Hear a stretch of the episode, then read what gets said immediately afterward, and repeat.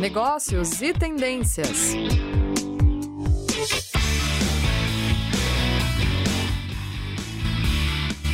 Olá, ouvintes! Estamos começando mais um programa Negócios e Tendências, que é transmitido pela Rádio Ninter, todas as sextas-feiras, das 15 às 15h30, abordando temas relevantes ao mundo corporativo. Sou o professor Alexandre Francisco de Andrade, coordenador da pós-graduação da área de negócios. E hoje o nosso assunto será a importância das finanças corporativas nas indústrias. Muito bem. Olha, sabemos que as finanças corporativas estão ligadas às decisões quanto ao dinheiro de um negócio, que envolve tudo o que é decidido dentro do empreendimento, né? não importa a área, está associado ao princípio da maximização do valor de uma empresa, não é verdade? Então, vamos abrir esse programa com uma questão, né?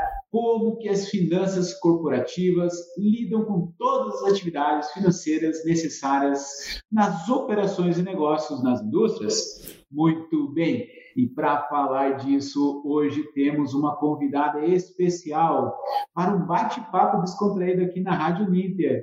É a Tessia Helena Alonso.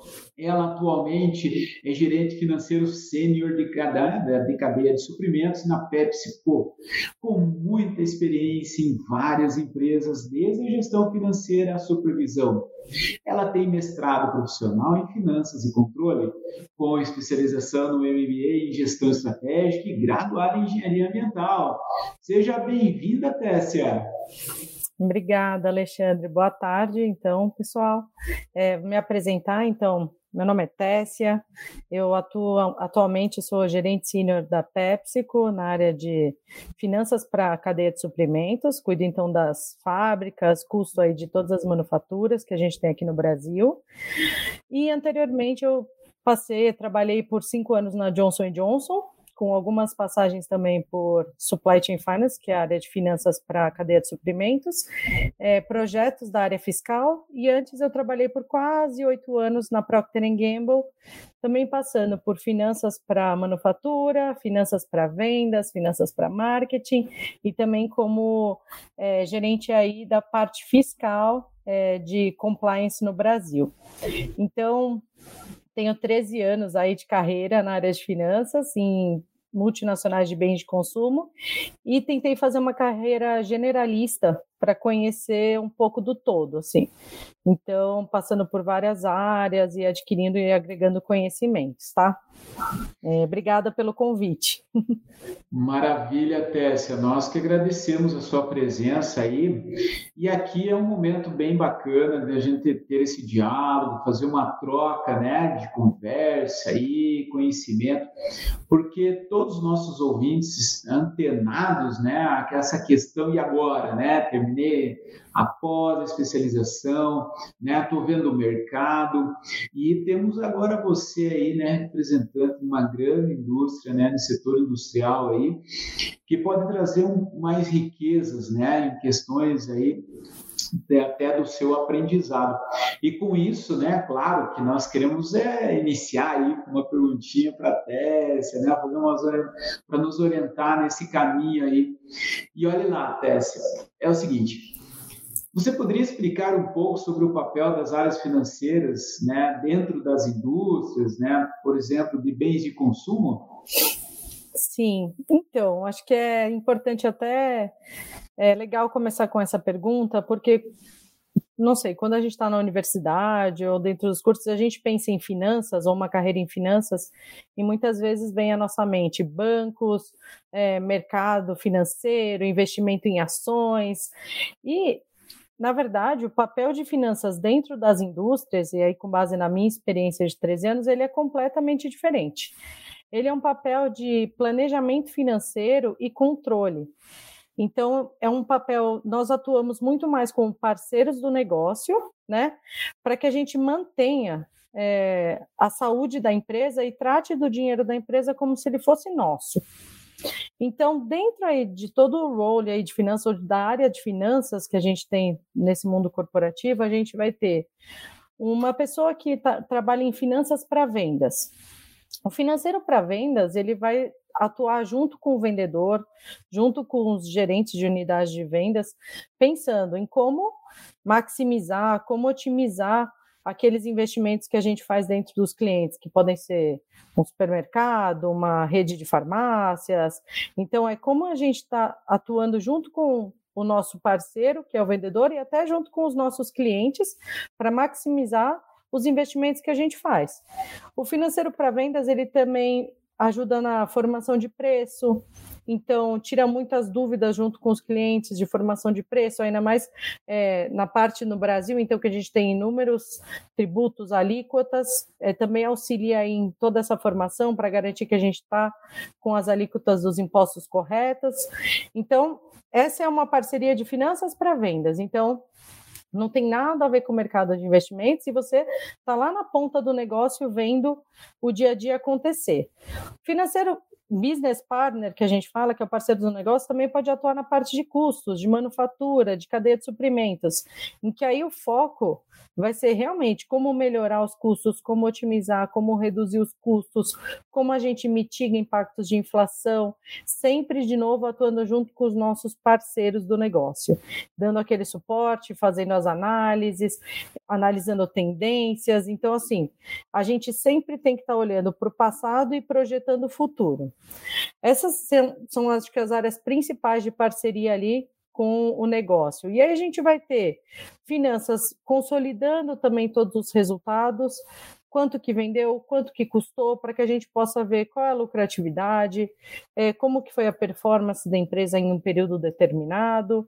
E eu tenho uma parte que a gente chama de back-office, que ainda são todas aquelas pessoas que atuam nas áreas contábeis, fiscal, projetos, que eu também já atuei, que são as responsáveis por fazer todos os lançamentos, todos os registros, garantir que está tudo é, sendo corretamente é, contabilizado para que a gente não tenha um problema de fluxo de caixa, para que a gente não tenha registros incorretos que possam passar uma imagem ou incorreta do que aconteceu com a performance da empresa. E o fiscal no Brasil, então, super importante, tanto na parte de planejamento tributário, quanto na parte de recolhimento mesmo, para que a gente é, recolha os, os, impostos corretamente é, e não, não, não lesione o fisco e faça tudo da forma aí legal principalmente é, em todos os ambientes. E controles internos, que permeia por toda a organização, mas realmente, assim, está dentro do coração de finanças também, que é garantir os controles. É, sempre olhar, ter todos os controles necessários para evitar fraudes, evitar problemas aí de desvios. Então, assim, finanças é uma área muito rica porque abrange aí é, muita coisa, e se você tiver a oportunidade de mudar de função, você consegue ver todas as partes da empresa, mesmo sem sair de dentro da função de finanças, sabe? Então, acho que esse que é o, o brilho que eu vejo nessa, nessa área. Maravilha, maravilha, Tessia. Olha só, ela traz para nós aí uma complexidade né, do, do, tema e é por isso que exige muito aprendizado, né, uma, uma preparação né, de profissionais dentro de cada um dessas, desses pontos da cadeia, porque há uma necessidade né, de haver uma comunicação, né, uma uhum. apresentação uhum. de resultados por cada um, é, de, de cada um desses é, é, é especialistas, gestores, enfim, de cada área, onde tem que chegar né, na, na, na, no fluxo de informações mais assertivo. Então, desta forma, Tessia, é, quais são as principais habilidades assim que você vê mais atual, né? Que vamos dizer assim que você identifica né, nos profissionais de finanças, porque isso é até importante para o nosso alunado, né, perceber como que o mercado, né, vê e espera aí, né, de, de, desses possíveis especialistas aí. Pode nos dizer algo, Tessie? Olha, eu começaria então, acho que você até falou uma de comunicação, mas eu vou começar por capacidade analítica, tá. raciocínio lógico, porque a, a, o papel de finanças é traduzir, ter a habilidade de olhar os números e, através dos números, entender o que acontece com a organização. e também olhar para o que vai acontecer com a organização e traduzir em números. Então, o que a gente tem que fazer é entender, ok, a ação que você está tomando, que aí vai ser alguma outra área, qual que é o impacto dela dentro dos números, dentro do financeiro da empresa? Ou a ação que você tomou gerou este resultado, este impacto. Como nós vamos trabalhar para mitigar isso? Então, essa capacidade de olhar para os resultados, conseguir projetar o futuro, é super importante. Porque se a gente olhar para os números e não conseguir entender o que, que eles querem nos dizer, eles viram só números soltos e não realmente um resultado em que você consegue tomar uma ação em cima é, ou desenhar o futuro, fazer uma projeção para entender qual o caminho que a empresa está tomando, qual rumo ela está seguindo. Seguido de capacidade analítica, eu acho que você falou tudo, comunicação. Porque a gente tem que saber comunicar para as outras áreas o que está acontecendo. Então, tem que saber transmitir, entendendo que nem todos têm um background financeiro, nem todos têm esse conhecimento, essa experiência. É, em vez de sair falando um monte de número, um monte de siglas, é, olha, esse é o, o número é esse, mas o que quer dizer é que você precisa de repente melhorar isso, você precisa gastar menos material na hora de produzir, você precisa vender mais, gastando menos, e aí tra trazer de uma forma simples, concisa e objetiva essa comunicação para as outras áreas, para você auxiliá-los e trabalhar em parceria e não só pegar um número, colar na tela e achar que todo mundo vai entender aquilo. Então, são as duas habilidades juntas. E por último, eu acho que talvez resiliência, porque finanças é chave ali no negócio. Então a gente normalmente está no meio sempre do olho do furacão, participando de momentos decisivos na empresa, tendo um papel super importante em momentos de tomada de decisão. Então, se você não for resiliente para trabalhar muito, eu acredito, sabe? Porque a gente sim trabalha muito, a vida em finanças não é fácil, mas tem que estar tá sempre lá tentando buscar o plano de ação junto com, a, junto com o negócio. Então, assim, eu sempre falo que eu atuo em parceria. Então, eu não sou aquele financeiro, eu acho que não é o bom financeiro, aquele que só aponta os erros ou aponta os números. É o que assume junto e está de braço dado com o negócio para fazer os números melhorarem em parceria. Então, a gente normalmente está no olho do furacão, correndo atrás de resultados junto com o negócio é, e tentando entender todas as informações que chegam ao nosso redor para trazer aí, ok, com todas essas informações, eu com a minha capacidade analítica, eu sumarizei e agora eu comuniquei o que está acontecendo. Então, para mim, eu resumiria nessas três habilidades que eu vejo hoje, que são habilidades bem relevantes para a performance do negócio e para você ter uma boa atuação é, dentro da área de finanças, tá? Maravilha, Tessia. Olha aí, pessoal, né? Vamos ficar atento a essa questão, né? É, estamos sempre observando, né? Como é que o mercado, as tendências, né? De futuros é, é, é profissionais, essa questão, né? De, fazer a, a, questão analítica, né? Hoje muitos falam cientista de dados, né? Uma pessoa preparada, né? Com essa habilidade da comunicação e também, né? Do aprendizado contínuo porque é isso que faz o, crescimento né, no dia a dia aí do profissional. E olha só que legal, né? Pô, estamos aí vendo a Tessia, né? ela é uma pessoa jovem, né? Com, falando do currículo dela inicial ali, né? Conhece toda essa bagagem, experiência no mercado. Tessia, diz para nós aí, né? Como que você se preparou, né? Se desenvolveu aí todos, todos esses anos, né? E, e, assumiu diversos cargos importantes de alta responsabilidade dentro da área de finanças aí, né? E claro, né? Com foco nas multinacionais. O que, você tem a nos dizer sobre isso, Tess? Falando um pouquinho aí da, da minha trajetória, o que eu fiz para me preparar para, bom, chegar onde estou e e, e assim, eu tenho vontade de crescer ainda mais, porque realmente o mundo corporativo ele me, me agrada muito, tá? Então, eu, com uma, eu me formei em engenharia ambiental, igual você falou no, no começo, então eu sempre gostei muito de trabalhar com números. Então, quando eu entrei num programa de estágio na área de finanças, aí eu me apaixonei muito rápido pela área.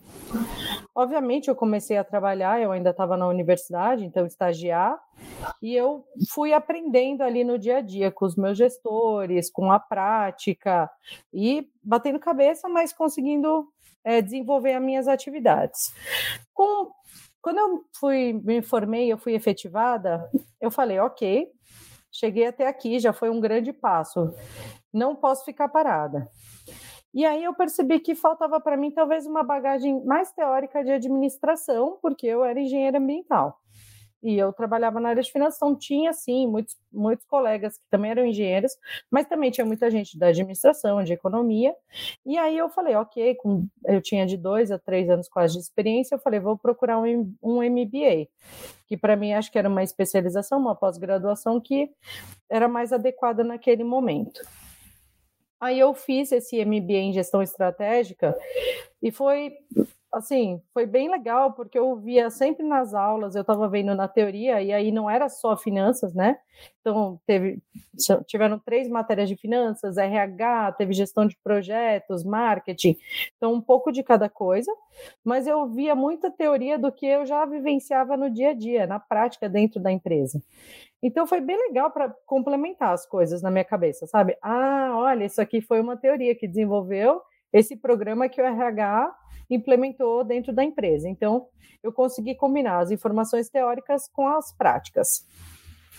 Bom, fiz o MBA praticamente dois anos, segui trabalhando, fui promovida, né, a gerente, mudei de empresa e eu tive essa passagem aí pela área fiscal que foi super importante.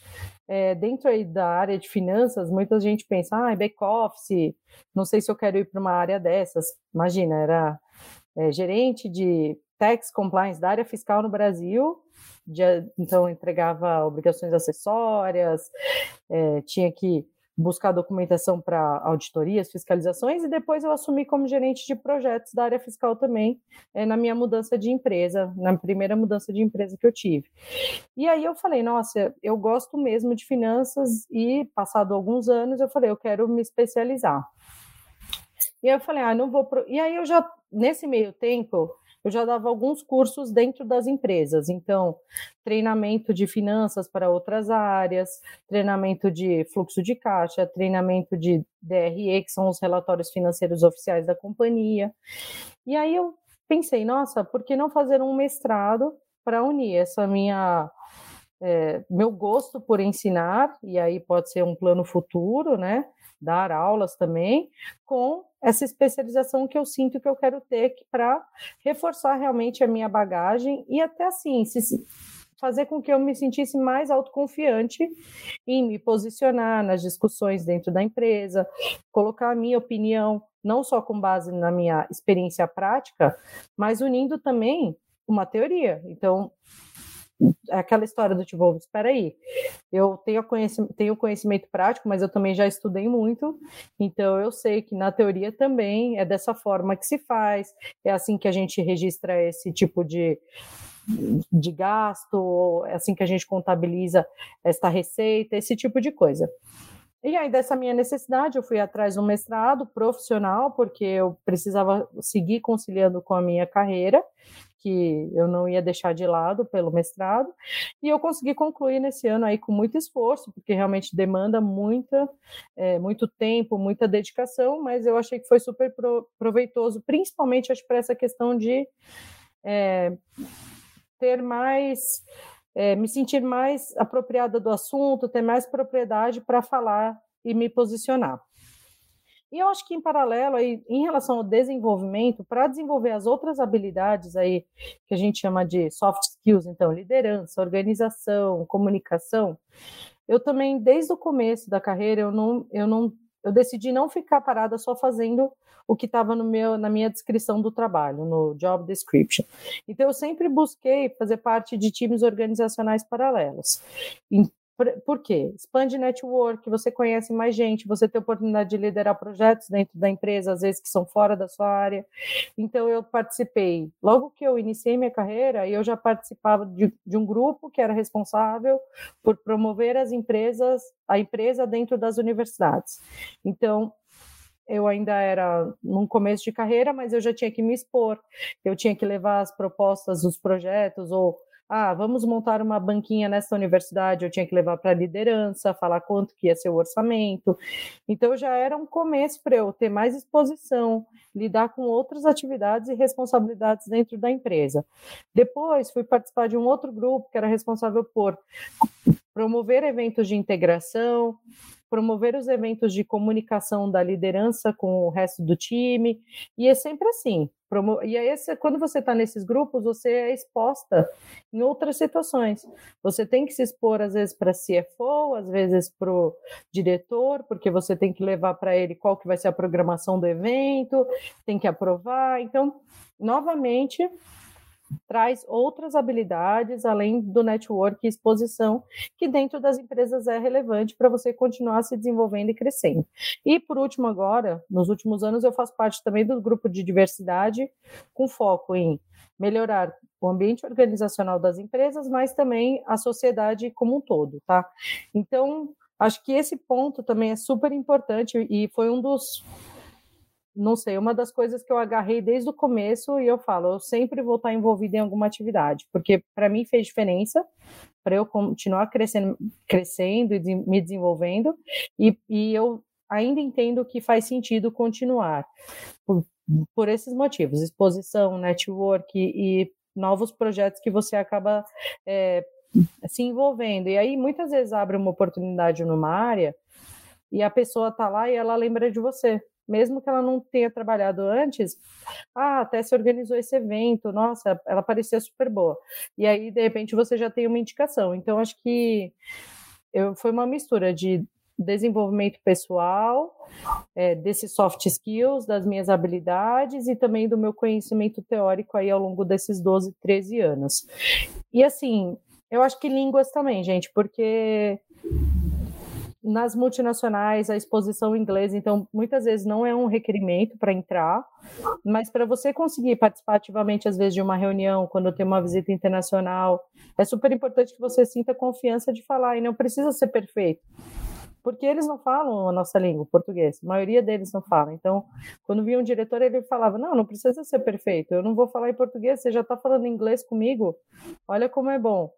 Então, mas ter essa coragem de falar e não ficar travado. Então, ir atrás realmente de conhecimento de línguas, e aí eu fui, tinha um pouco do inglês, né, quando eu entrei, e aí eu fui atrás do espanhol também, para ampliar aí esse mundo e essas possibilidades. Então, acho que foi essa minha trajetória aí de desenvolvimento para seguir assumindo novos cargos. Que legal, Tessia, mas olha, uma das partes aí, acho que iniciais ali, foi quando você começou a falar e colocou uma palavra muito bem ali, que é paixão, né? Ter paixão por aquilo que se faz, né? Você foi buscar e você seguiu esse caminho, né?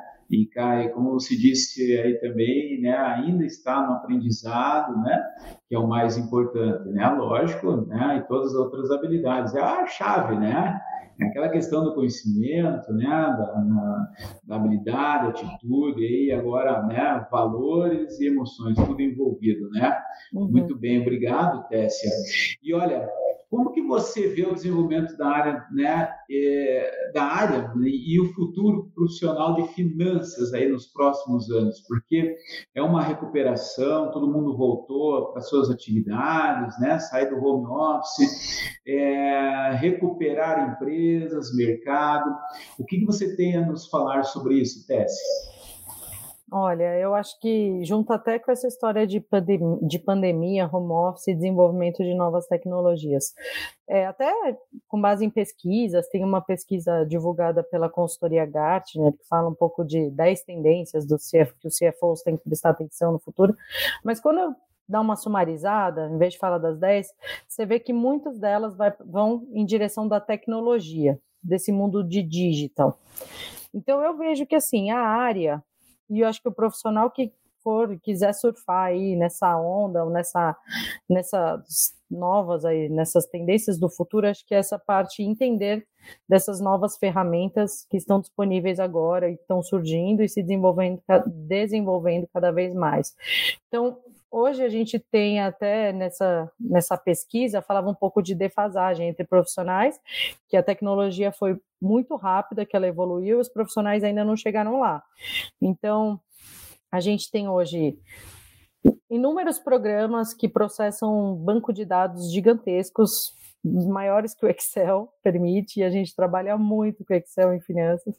A gente tem agora é, relatórios que são tempo real, sistemas que conseguem ir é, processando os dados on time, então, e aí você cria também painéis visuais hoje para as pessoas verem os resultados daquele momento, naquela hora. Então, antigamente você esperava, fechava o livro, tinha que ver quanto que foi a receita. Hoje, dependendo do sistema, você conecta a ponta do vendedor, uma maquininha, ele já vende na hora, já vai para uma central e já está lá no visor quanto que estão as vendas hora a hora ali, ou minuto a minuto.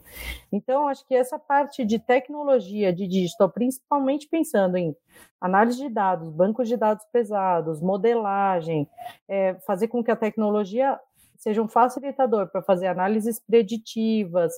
É, aí fala-se muito em inteligência artificial para atividades que são operacionais, registro de notas ou algumas coisas que são rotinas. Então, acho que essa parte de tecnologia em todas as áreas e acho que agora chegou em finanças também, sabe? Acho que está batendo aí, tem que correr atrás tanto as empresas quanto os profissionais. É, outras coisas que eles falam muito que eu acho que é um futuro de finanças que eu vi como tendência nas três empresas que eu passei ter centros de serviços especializados, tanto de, de, de, capacidade analítica, quanto centros de serviços aí das áreas é, de registros de notas, contábeis, fiscais, lançamentos e tudo mais. Porque quando você faz esses centros de serviços, você tem ganhos de produtividade, você consegue aí desenvolver as pessoas, você desenvolve a organização, faz com que a colaboração entre pessoas que realizam a mesma atividade, elas também tragam aí melhorias de processos. Então, essa é uma outra tendência, e aí acho que vai do profissional conseguir navegar por todas as áreas e se adaptar, ter mobilidade, ou agora até com a questão do home office ficou melhor, porque às vezes nem está exigindo é, mudança de localidade, mas acho que estar apto a trabalhar, ah, estou hoje num centro de serviços, ou, e amanhã vou estar lá como parceiro de negócio na ponta do, da frente do cliente, ter essa flexibilidade de atuar nessas duas frentes, acho que também é, são, é uma habilidade importante, sabe? Não ficar restrito em, ah, eu só quero atuar nessa, nesse campo e não quero ir para o outro. Porque aí você consegue ter mais flexibilidade para assumir novas posições e navegar aí e estar tá nessas tendências do futuro, tá?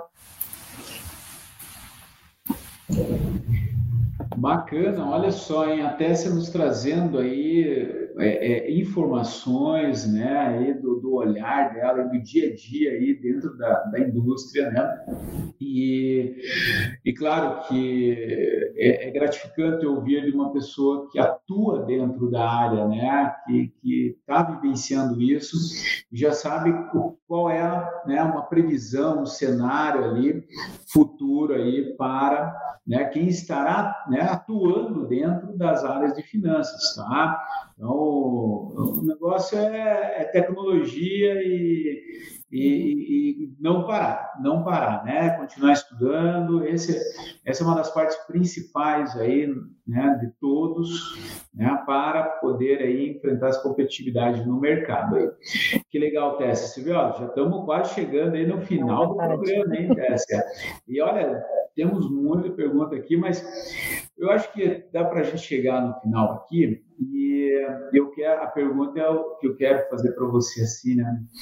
É referente, né? Você já deu muita dica em relação à parte de finanças, aos nossos estudantes, né? Ao nosso corpo de alunados aí que que tem essa extensão aí tanto no Brasil quanto lá fora em alguns países, né? Estamos é, é, com a pós-graduação.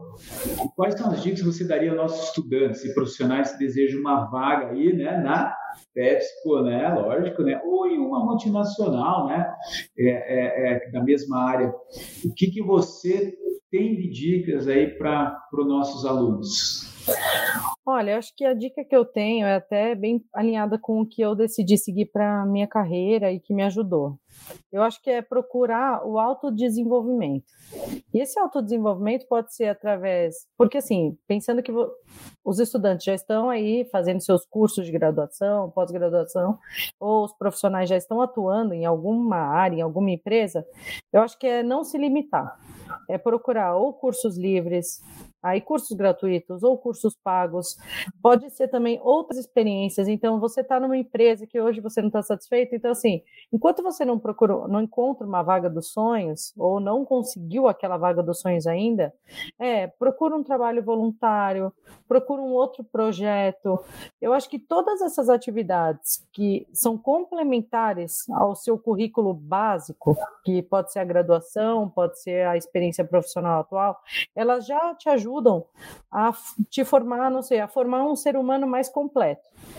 A gente está dentro das empresas hoje e a gente não busca só o conhecimento teórico, procura as habilidades, procura entender como que a pessoa se desenvolve em situações difíceis. Então, se você não se expõe a nenhuma outra situação que fora da sua zona de conforto ou fora do seu dia a dia, você tem menos chances de ter exemplos de liderança, exemplos de como você lidou com desafios.